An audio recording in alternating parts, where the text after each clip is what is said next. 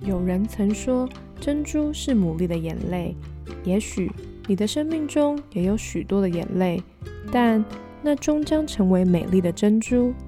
欢迎收听《非牡蛎的大小事》。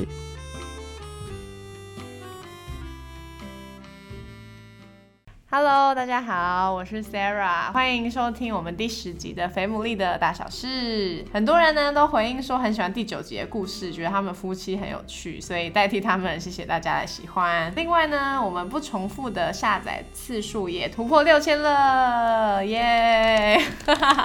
那如果有什么想要告诉我们的话呢，一样欢迎大家可以到我们的 Instagram，就是 F A T M O O L E E 来私讯我们，那我们都会回应哦。好的，那今天邀请来的来宾呢？我发现我其实好像没有就是听过他们的爱情故事，所以我也不是很清楚他们的细节，所以我自己本人今天非常期待，所以一样就先请他们来自我介绍一下。好，我是后晨。嗨，大家好，我是张敏。那我想要先问的就是你们当时候是交往多久？而且我记得你们是不是交往之前还有一些蛮曲折离奇的故事？对，就在交往之前，就是我被张敏拒绝了两次。两次，对，因为就是他那时候都没有想要跟我在一起，但是我也都没告白，只是因为我追追追他追的蛮明显的。嗯哼，像是什么？你都怎么追他？哦，就是对他很好，然后会送一些小礼物，因为他很喜欢喝饮料，所以我那时候就不时的想说会多买一杯，然后就送给他这样。哇，很贴心哎。那两次是正式的，还是是怎么样算是被拒绝？都是非正式的状况，就是一次是在他生日，我送给他一些礼物，然后张敏他就有意识到，觉得这样好像怪怪的，不是很好，因为太贵重了。是什么啊？是什么？其实也没什么，好像他送很多哎，他送吉他的弦，然后我还跟团购，就是他们有集资要帮张敏送一些东西，好像是一个电棒卷跟一双球鞋，然后两个我都有。一起加入那个集资，对，反正我最后就把礼物还给他，说你已经送过我礼物了，然后想说应该也就是表示说我没有要收这个礼物哦，那所以后来是真的退回来啊？呃，退回来一部分，那有些我还是强迫他 接受了，对。我记得第一次那时候好像还有说叫我不要对你那么好哇之类的，对对对，没有明讲，但就是一个拒绝这样。然后然后反正那个时候就是有获得一些建议，对。然后我那时候就还是继续祷告，对。但是我祷告寻求就觉得，嗯，应该还是还是张敏哇，对。所以那时候我就我我就没有没有打算要放弃了，嗯，对。然后大概隔了感人呢，大概隔了半年左右。对，然后就是因为一直还是很明显，其实那时候好像应该整个牧区都知道这件事情。嗯，有点尴尬。对，那张明那时候就觉得这样的压力有点太大，所以有一次，那次很有趣。那次就是我忘了带钥匙，然后我就想说，好，那我就到教会晃一晃，然后在教会七楼这样就预备一下，就礼拜天要带敬拜。然后后来就是因为张明刚好也在七楼，他就突然找我说，哎，有没有空可以聊一下？那你那时候的心情是？我觉得不妙，但还是硬着头皮 就聊。嗯哼。对，那后来就张敏他就跟我说，就是哎，叫我不要再。对他那么好，叫我不要喜欢他，因为他觉得他很有压力，然后他也不想要利用我对他的好。哇，已经进展到这样的话，最后还能结婚，这到底中间是发生了什么事情啊？上帝有对他说话吗？哦，那我先再先退回来问好，那当初张敏是什么特质这么吸引你？漂亮，没有啦，就不当然不是只有这个啦，就是觉得张敏她对人都蛮好的。嗯，然后那时候特别吸引我一个点，是因为我是一个比较会就是揪团，就是一起就出去玩，一起有些活动的人啊。可是像我没有办法同时顾到这么多人，我可能就会顾到比较活泼的。那我就发现，哎，张敏好像在一个团体里面，他会特别顾到一些没有人跟他讲话的人，嗯，对，或者是可能一些比较边缘一点的人。嗯，对，然后那时候我就觉得哇，真正的是是一个很棒的特质，而且是以前我不会特别留意到说这样族群的人，嗯，然后我就发现，哎，张敏她特别会去注意到这些人，跟他们讲话，陪他们聊天，然后让整个活动都可以很开心。那个时候就真的有被这件事情打动，所以就是姐妹们，其实一些小举动其实也是会被看见。对，那后来嘞，从那次在七楼外面被正式的这样讲之后，哦，我就正式的决定放弃，然后那时候就是过得很不好，也没有。以泪洗面，但就是很很废。就是我每天大概就是玩电动玩到凌晨三点才睡觉，上课都睡觉，然后然后下课又又又又又又很废，这样行尸走肉的行尸走肉。后来是我的生死盟，因为他们那时候也都住信义学社，看到我就是信义学社有十二点那时候断网，然后他们那时候就断网后就把我拉到客厅去祷告，然后祷告完就催我去睡觉，不让我再碰电脑。好感人哦，这个情谊。那后来呢？就是在你正式的跟他 say no 以后，发生了什么事情？我觉得应该就是他就开始停止对我好了，然后我就发现，哎，怎么好像有点怪怪的，然后就觉得有点不太习惯，然后然后偶像剧才会发现的事吗？我后来静下心想一想，我觉得其实我也对这个人也蛮欣赏的。我当初拒绝他最主要的原因是我在考虑要不要出国念书。那如果出国念书就不适合谈恋爱，然后我觉得我那个阶段还在想很多事情是不适合进入感情的。但是后来他停止之后，我就想一想，然后我有去美国一趟，然后我就觉得我没有想要去美国念书，然后我觉得我我其实也很欣赏他，然后就就是开始有想念的感觉，就也开始祷告吧，就找那时候的组员一起祷告，为这件事祷告，然后也问他们的意见。嗯，那中间这样子大概这样多久？其实很快耶，大概一两个月左右，一一个月多。一个月很快吗？我觉得在那个当中应该是蛮煎熬的吧。对我那时候蛮煎熬的。对，是有一天晚上就睡不着觉，然后我就开始祷告，然后后来我就到宿舍的交易厅去看电视。嗯，结果那一天节目。MV 哦，都是就是情歌，然后都是基督徒的情歌。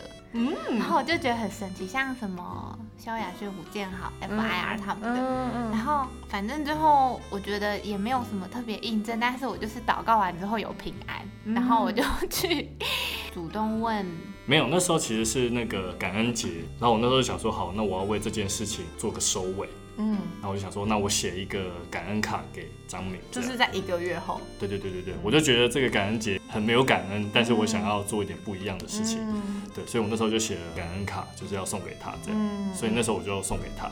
哦，对，好像就是他送完我之后，我就。就是那个睡不着的晚上啊，然后我后来就给他了一颗橘子吧。哦，我就讯息他，跟他说可以再谈谈吗？然后，然后就告诉 他说，就是我有喜欢你之类的。你就直接这样跟他讲，我就直接写讯息，我直接讲是我告白的。然后，然后他就，我就说那你还要喜欢我吗？然后他就说什么明天谈。你们的你们的过程都让我超乎想象哎！那个时候你的心情是哇，你怎么可以那么冷静的说明天谈这？就是就是他那时候说要找我谈，嗯，然后我那时候很紧张，我想说又要谈什么？我写卡片已经表示一个 ending 了，我不想要再谈什么的状态，嗯，对，所以我问我先问说要谈什么，就想说我可以预备一下我的心情这样，结果他就他就突如其来跟我说，就是有点喜欢我这样，哦，对，然后所以对你来讲应该是很突然的吧？对，很突然。然后我那时候就 就在电脑前大叫，然后然后我的生死魔咒就就就都冲冲过来问我怎么了，因为不晓得我到底怎么样，对他们可能也很紧张，就是不晓得我那时候会做出什么事。然后然后我就我就跟他们说，我就请他们看荧幕，然后他们就就很为我开心这样。对，反正那时候我我我很开心，但是我觉得我那个那个状态我有点就是害怕，对，所以我觉得我还是先保持理性，才跟他说，哎，明天谈。为什么害怕？就是害怕只是一个，我觉得他可能也还在没有确定的一个过程。然后我现在也觉得我我该收心了，OK，所以我不敢抱太大的期待，OK。哎，其实我觉得也好，因为我也想见面谈。其实我们两个超级少讲讯息，几乎没什么讲过。我们到现在讯息也是蛮少，几乎都当面。是，我们会跟别人传讯息，但彼此比较少。对啊，嗯，好特别啊。反正我我就是觉得见面谈的确也比较好，所以我那时候就就想，好，那就明天谈。那中间就是我们的，我我父母有跟张敏一起约一次吃饭，对，就是我们一起吃饭。是台一冰店。对对对对对。也没有到很正式啊，就是很随性。那那时候会很紧张吗？哦，会啊，但是那时候还有其他人，然后就比较没那么紧张。嗯，还有一个姐妹陪他。然后后来就是因为那年圣诞节我没我刚好没有服侍，但张敏有服侍，然后他妈妈刚好上来，就是也想要看看认识一下我这个人。哦，因为我是台中人，然后我妈妈住台中，然后我跟她讲，她就是圣诞节特别就抽空上来，好像是看我们表演，但其实是看后程，嗯，就是 OK，就是也想要认识一下这个人。那时候我还跟他妈妈告白，不是，我那时候跟张敏的妈妈说，哎、就是阿姨，我可以跟张敏交往吗？嗯然后他妈妈就跟我说可以，嗯，对，然后我就觉得 yes，我觉得你们真的是神展开哎。对，所以在这段故过程，从你从你开始追求，然后从你先欣赏，然后进而追求，然后被拒绝两次，然后又到张敏这样，这样总共时间大概多久啊？八个月，八个月，哇，因为我是四月那时候复活节，嗯就是觉得哎、我对这个姐妹是有欣赏、有感觉，然后也寻求。哎、那我刚刚突然比较好奇的是，就是关于你们在互动的模式，因为我知道很多人都是从讯息的暧昧开始。嗯如果你们不是用这个模式的话，你们是怎么样认识彼此，然后才可以真的觉得确定啊？我就是喜欢揪团嘛，所以我都会揪很多出去玩啊团体的活动，然后我就在团体中认识张敏，就蛮多一起同工的机会，嗯，所以就是更多的认识这个人，就更确定说，哎、这是我很喜欢、很想要。的就在团体当中的认识。嗯我觉得很深印象深刻的是礼拜五早上的晨祷，就我那时候是只是就会负责一些联络啊什么的，然后就是常常缺东缺西的，就一下没有麦克风，一下没有什么，然后我都会很紧张。可是就是他即使没有服侍的那周，他也会来帮忙确认一切的器材都 OK，然后人力可以之类的，就让我觉得很放心。哦所以那个时候就已经是有在欣赏的阶对段，对对对对，所以这是刻意做的吗？对啊，刻意。哇。很感人呢，很感人感人呢很感人而且那时候晨祷是六点，六点，对，好感人哦。那你所以你们彼此之间都没有经经历过那种啊，他都没有没有回我讯息那种焦躁感的。通常讯息也是谈公事，就是说讯息的认识其实很有限，而且很容易有误会，嗯，对，不够真实。那这是一块啊，另外一块就是我们的确讯息聊起来也蛮干的，对对，我不太会聊，应该对我个人不太会聊讯息。好。那你们现在是结婚过后，这样总共多久啊？三年半，三年，所以你们是交往六年，对。对然后结婚三年半，也这样九年多嘞。对，哇，因为你们也毕竟也服侍就是大专生嘛，嗯。也服侍蛮多男男女女的。那有没有可以分享一下你们在交往或者在婚后有没有特别是你们可以怎么样注意跟异性之间的界限？有啊有啊。哦，就是我们有讲好，不可以单独跟异性吃饭，嗯不可以单独跟异性出去。嗯，然后如果有有异性的时候，都要跟对方讲。对对对，就是我出去，嗯。对，你说哦，你说出去，即便这个团体有别人，但只要有异性，就要需要先跟对方其实基本上我们的行踪就几乎都会跟对方讲啊，对就说哦，我哪一天要怎样什么什么的。嗯。哼就比方说像我，我从小到大在教会长大，嗯。教会就是一个女生比较多的群体，嗯然后我又是文组的，嗯所以我大学同学那些也都是女生比较多的群体。对，对，那所以就是原则就是我不会跟女生单独，然后如果就刚好去，比方说像我去同学会就就全部都女生，只有我一个男的这样，对，，就是也是会会会会让对方知道。那你们曾经因为这样事情男女界限而有不愉快过吗？有，我有点忘记是怎样了，但是我记得我们有，对对对对对，但是我记得我们有清楚的沟通过，嗯然后之后就立下了一些清楚的原则，之后就就好了。就是刚刚提到的这些原则。对，嗯就是出去的话要跟对方说，然后如果真的真的有什么状况是不得已的，可能只有对方一个女生的话，她她一定要先告诉我，嗯取得我的同意之后才可以。就是车子嗯可能就送到最后剩一个人，那如果有这种状况，他也会先跟我说，然后问我，那要不要就一起去送这样子？嗯，所以这是有一个过程吗？有。嗯我也有，我也有因为这样让张敏不开心，嗯所以那个时候就是会沟通，我会讲我的一些难处，嗯那他也会讲他里面的需要，因为之前教会也有教导嘛，嗯就是说界限要以比较严厉的那一方去去遵守。嗯对，所以后来我就想，好，那既然是这样，那我就我遵守这个，我也不会死掉啊。但是嗯我如果不遵守，他会很不开心。过程是真男人呢，对，还我都没有在学习。我都没有听过这些，我觉得这很重要哎，其实嗯，我觉得对女生来讲，这是很会很有安全感。会，对，但这很容易，可能男生就会觉得啊，这又没什么，然后就这样过去了，这反而会很容易有冲突。对，像我就觉得没什么，他如果要跟男生出去，我也不会觉得怎么样。但当然他不会了。我就也没什么男生朋友可以出去。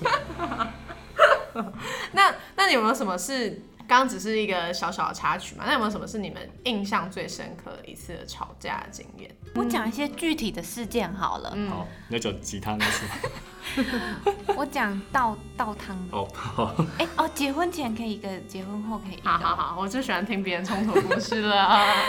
就有有一次他在教我吉他，然后然后就是我们练了一阵子之后，我有个地方还是练不起来，然后他就说：“那我们刚刚在练什么？”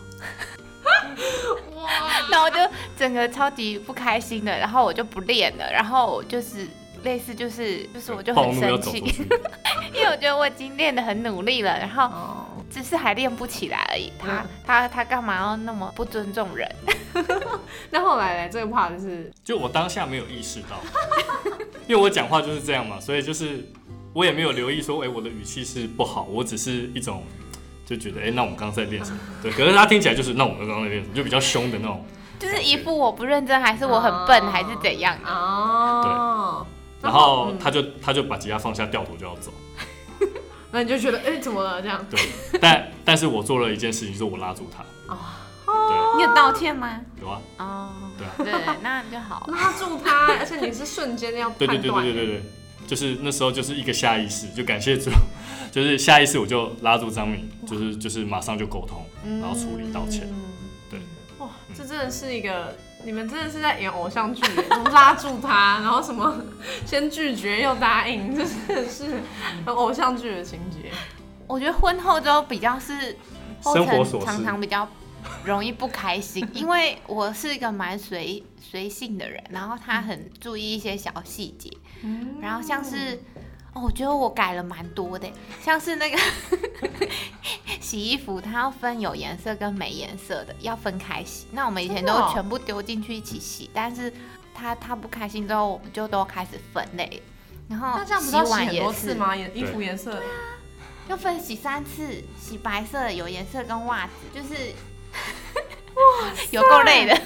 然后，但他也会洗，他也会洗。嗯然后洗碗也是要分，就我之前都用同一个菜瓜布洗，然后他说要分有油的跟没油的。还有刷那个水槽的，这三个要分开。哇哎、我都我完全不知道，原来后城是有这些细节的。对啊，然后我就觉得哦，很麻烦。然后可是我最后就是也慢慢调整，我好感动，你也很感人呢，很感人呐、他 煮完一个什么泰式的汤，嗯然后就是煮一些料，什么虾啊什么煮一煮，然后他就吃完了。然后我就想说啊，好吃完了，然后我就帮他收，然后我就把那个汤倒掉，然后他就暴怒，他就超级无敌生气，他说我就是留了那个汤到最后要喝的，可是对我而言，那个就像是煮泡面煮完之后他吃剩的汤，然后我就把它倒掉。哇，那那个怎么办？那次我真的很生气，因为我我那次就是我买了五种泰式的汤底，然后我那个 那个汤底是我觉得看起来外包装看起来最好吃的，所以我留到最后一包才试。然后那一次当下我一口汤都没喝，我就先把料都吃完，所以我想说我要等到就是等一下再好好的来品尝这个汤。结果当我要品尝的时候，发现哎、汤怎么被倒掉了？哎、但是你吃完料跟喝汤中间隔很久了，而且那汤都感觉冷掉了。对，就是我会再加热再 再喝。就是我已经认为那是厨余的状态，他又不，因为他常常没有收，都是我在收。抱歉。大爆然后我就想说，我只是像平常一样把把碗收好而已，然后他有必要那么生气吗？不过就是一些汤，然后还气那么久。对我那次气超久，气到要睡觉前还在气，气到隔一天还在然后后气。来就我也生气，因为我觉得你为了一个汤气那么久，那是要怎样？为什么不能再买一款呢？不好买是不是？因为我不想为了一个汤，哦、再买呃，也不是，就是因为要凑免运嘛。哦，对，那个那个汤很便宜啊，其实。反正我们就是他之前还说什么，所有我们就是没办法复原的事，就要先问过他。然后我就说你这个要求太高了，我就说以后就是我要倒汤之前，我都先问你。他就说好。哦，所以等于其实每一次的冲突，其实都要就是等于要重新认识对方的需要。对，然后我们会重新立一个改善的方式。嗯，所以那现在目前为止，你们要说出来，像比如说像那种倒汤，或者像刚刚那种异性的，还有什么吗？就是你们因为吵架而产生出来的一些注意事，算是注意事项吗？有些好像也不一定有吵，但是就是会发现一些不一样，那就会讲好。对比方说像呃，张明喜欢一回到家就把所有灯都打开，对，然后我一回到家就会发现，哎，为什么你不在这个空间也要把灯都打开，很浪费电。对，我觉得电就是拿来吹冷气用的，不是拿来做这这些事情用。我们家也才两个房间，客厅跟房间，因为我觉得会进出进出的。你一下在客厅，有时候会去房间拿东西，然后又会来客厅，你干嘛一直开开关关？你就 就开着，然后也比较亮。好啦，其实这个习惯到现在我也还没改。对，但是我们就会沟通，然后就是就是张敏虽然没有完全改，但就是我也可以接纳，然后就是会稍微讲一下，哎，你又忘了关灯，然后就把它关这样。这真的是需要相处才知道，不然交往其实根本不会知道对方的什么这些习惯。对，但其实就是一个决定了。嗯，就是我们其实，在交往一开始，我们就讲说，我们不要把分手这件事情挂在嘴边。嗯，就是我们要设法去解决我们碰到的每一个困难。嗯，对。那如果这困难真的是我们自己没有办法解决。